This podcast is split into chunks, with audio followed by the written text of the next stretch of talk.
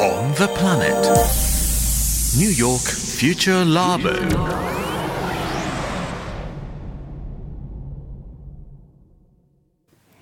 綿谷エリナのオンザプラネット。この時間はニューヨークフューチャーラボミレニアル Z 世代研究所です。Hi, I'm Shan Shan. Hi, I'm Hikaru. Hi, I'm Miqua. Hi, I'm Mary. I'm Kenju. Hi, I'm Noe, and welcome to New York Future Lab 2022. 今夜もニューヨーク在住のジャーナリストでミレニアル世代と Z 世代評論家シェリーめぐみさんと電話がつながっています。シェリーさん、エリーさん、こんばんは。こんばんは。さあ、エリーさんね、うん、ニューヨークのコロナ感染なんですけど、はい。オミクロン前の10月下旬のレベルまで下がりました。ああ、だいぶじゃあ下がりましたね。かなり今月初めのピーク、今年だ、今年初めのピークはね、8万人いたんです、1日の感染が。はい。今は4000人、ね、かなり減ったと。減りましたね。なんか気持ちがちょっと少しこう楽になるというかね。いや、もうだいぶ楽になりましたね。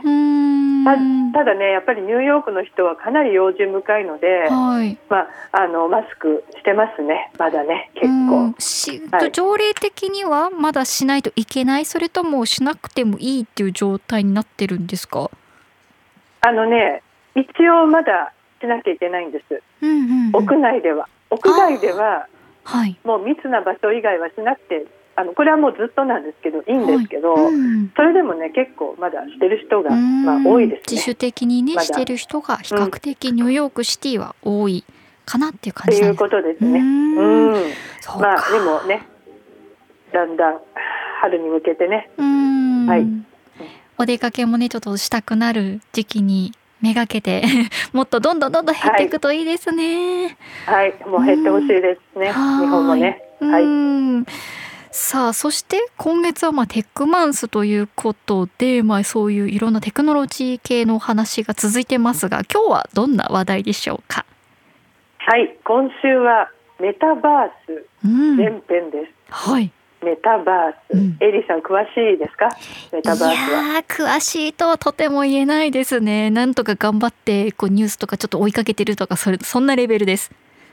もう私も同じです。ね。いろいろ Z 世代に今日も教えてもらおうと思うんですが、はい。まあ、あのメタバースがね世の中でものすごい話題に突然なったっていうのは、うん。まあ、Facebook が参入してね、まあうんメタっていうふうに名前を変えたっていうのが大きいとそうです思うんですねが。はいね、で、まあ、何かというと、まあ、コンピューターネットワークの中に構築された仮想空間でそのサービスのことで、まあ、インターネットの未来の形とも言われてるんですね。うんもうインターネットは仮想空間になるみたいなね。でまあその中で何をするかっていうと、まあ、自分がアバターになって、うんまあ、いろんな行動をするわけなんだけど、まあ、もしもう一つのね現実みたいになってそこで生活することもできるようになるのかななんていう、まあ、そんな感じですね今のところね。はいで、まあ、このメタバースをラボのみんながどう受け止めてるのかというのをまず聞いてみました。はいはい、じゃあノエから聞いてください。It's the future in a way, I think. Everything is going towards this idea of like everything can be done in the virtual digital world. ある意味これが未来だと思う。すべての行為をバーチャルの世界でできるようになる方向に向かっていると思う。Like playing sports, going to school, talking to your family, enjoying life, going to the beach. Like everything is eventually going to be able to be done digitally. I think metaverse is like the first, not the first step, but it's like just another step towards that. 例えばスポーツしたり、学校に行ったり、家族と楽しんだり、ビーチに行ったり、すべてがデジタルでできるようになる。メタバースはそれに向かう新たなステップだと思う。 I think it's terrible. um, だから最悪だと思う。 not because the idea is bad. I'm not anything to do with the idea. It, it's like it's not new, the idea of having like your life online. There's like a game called Second Life, or like VR became like a really big thing. メタバース自体が悪いと言っているのではない。そもそもアイデア自体は新しいものではなくて、オンラインで暮らすというのは、例えばセカンドライフというゲームもあったし、VR もビッグになった。I think that it's awful that uh, Facebook took this like term. I think that if it wasn't tied to Facebook, maybe that would be really cool. でも最悪なのは、Facebook がメタという名前を取って会社名にしたこと。もし Facebook が参入してなければ、ずっとかっこいいものになってたと思うのに。なるほどね。イメージがね。そのものはねうんいいんだけどもうフェイスブックの参入がとにかく嫌なんですよ。うんね、だから、まあ、あの別にメタバースを開発しているのはねあのフェイスブック、まあ、メタだけではないんだけれどもフェイスブックが参入したことでメタバース自体が、まあ、大きなイメージダウンになっているのは、まあ、間違いないかなと思いますうんなんかがっね。かりな、がっかり感があるのかな？そうそううんでまあね以前もあのこのここで話したけど、はい。Z 世代のフェイスブック特にもうマーク・ザッカーバーグ嫌いってね半端ないんですよそうでね。すね。不人気ですよね。うんね日本もそうなのかな？あのどうでしょうね。どうでしょうかね。特にね、フェイスブックとかインスタが、まあ、世の中やね、若者に有害と思われるシステムを利益のためにそのまま続けていたことが明らかになったんですね、去年ね。でそれがすごく大きくて、もうマーク・ザッカーバーグのこと、金に目がくらんだ悪魔とまでよくねえそこまでいるぐらい。そのぐらい嫌われているっていうねそうなんですか。そうなんですようんで、まあ、あのこのフェイスブック、まあ、メタのメタバース参入がネガティブに受け止められている理由を聞いてみました、うん気になりメアリーから。うんはい、But now that uh, Facebook is attached to it, it just feels so bad. And like, because it's supposed to mean like free internet, you know, like there's no chains to like a big company. It's just supposed to exist on the internet kind of idea.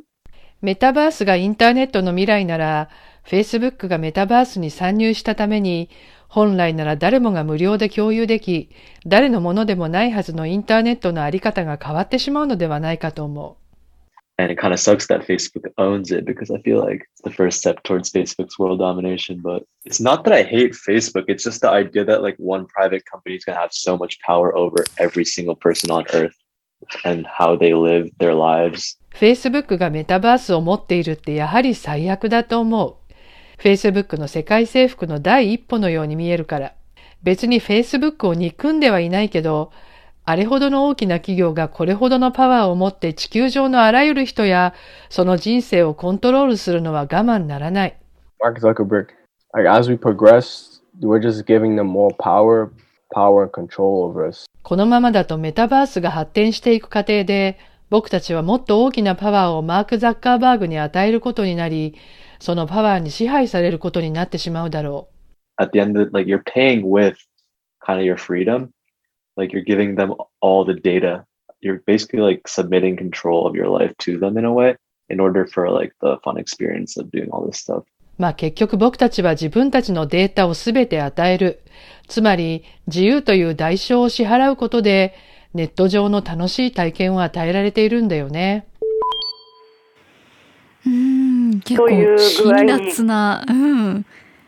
辛辣ですよね。はいた。だね、気がついてみると、フェイスブックって世界中にユーザーが29億人もいるんですよ。29億人も今いるんです29か億人。ですよ。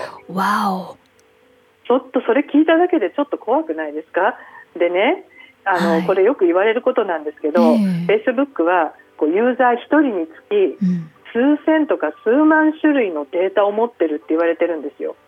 だからもうね、その人のあの住所からね、まあもちろん性別とかあのいろんな何が好きとかそういうものも含めて、もうすごいデータ持ってて、もうあなた自身よりあなたのことを知ってるとかね、うん。あなたのクローンさえ作ることができるとまで言われてるんですよ。クローンまで作ることができると言われている。ええそうであとはやっぱり寿命までわかるとかねその人のもう健康の情報とかも全部持ってるからもうそのぐらい、まあ、あのそのぐらい言われてるんですね。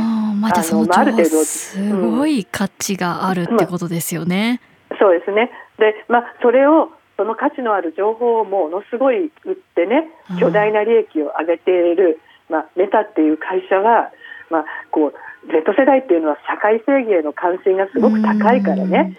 フェアじゃないモラルがないと。ね、そう何でもするみたいにが見えるわけですよ。はい、だけどねあの彼らほらやっぱり自分たちがそういうのをあの、まあ、やってるっていうのはよく知ってるわけよ。あの、うんササービスをねただでもらうためにはデータっていうのが代償なんだと。うんそういうことはしっかり自覚してるからこそ、フェイスブックがメタバースを支配することでね、自分たちがこれまで以上に搾取されるんじゃないかっていうのをすごく警戒してるんですね。ここまではいいけどこれ以上はダメっていうラインを Facebook メタだと超えてしまうっていう恐れがあるっていうことなのかな？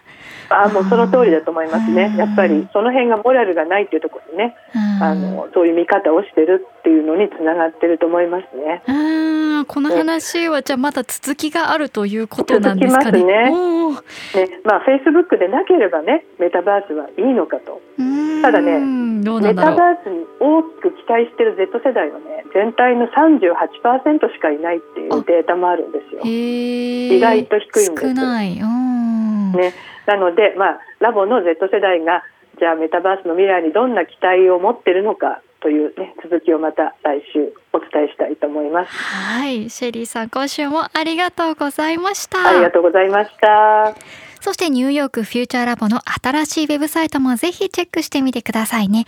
URL は ny-future-lab.com こちらは番組サイトにも貼ってありますのでチェックしてみてください。ニューヨークフューチャーラボ次回もお楽しみに。